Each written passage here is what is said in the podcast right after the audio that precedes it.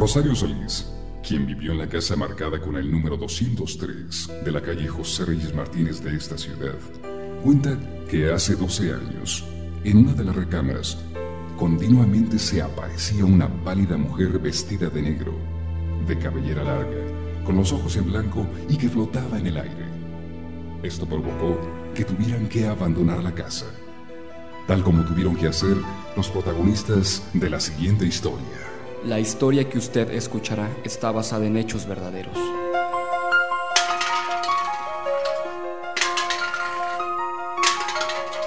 Los muertos están vivos.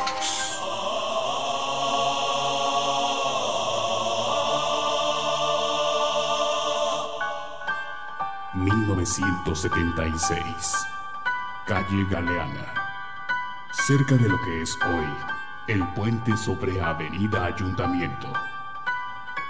Laura y su esposo se disponen a dormir.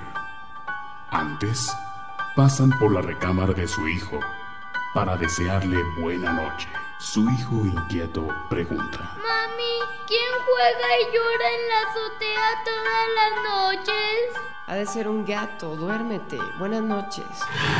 A la medianoche, el niño despierta al escuchar nuevamente sobre el techo de su recámara gemidos y el sonido de un bote de lámina rodando de un lado para otro.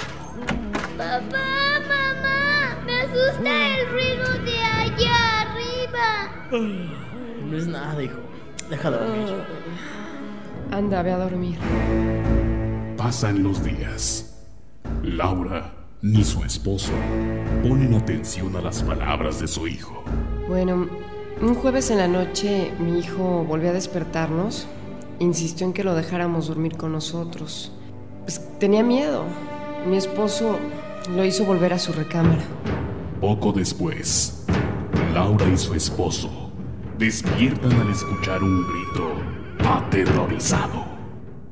El viernes no encontramos a mi hijo por ningún lado. Mi esposo dio parte a la policía. Al día siguiente, el sábado, al volver a casa después de andar buscando a mi hijo, entonces vi un bote amarrado de un lazo que colgaba de la azotea. Laura y su esposo sienten rabia al pensar que tal vez el sonido de aquel bote es la causa de que su hijo haya huido de casa. Él sube a la azotea. Al acercarse al bote, ve otro bote tirado sobre el techo de la recámara de su hijo. Se acerca. Voltea hacia un rincón de unos muros a medio construir. Entonces, ve a su hijo. Está sentado en cuclillas, abrazando sus piernas, como protegiéndose de alguien, totalmente arañado del cuerpo. Su rostro muestra un gesto de infinito terror. Está muerto.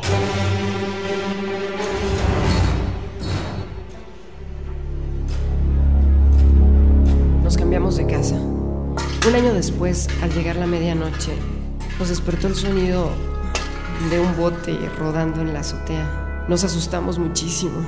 Al incorporarse, vieron a su hijo parado delante de su cama, diciéndoles, Papá, mamá, me asusta el ruido de allá arriba.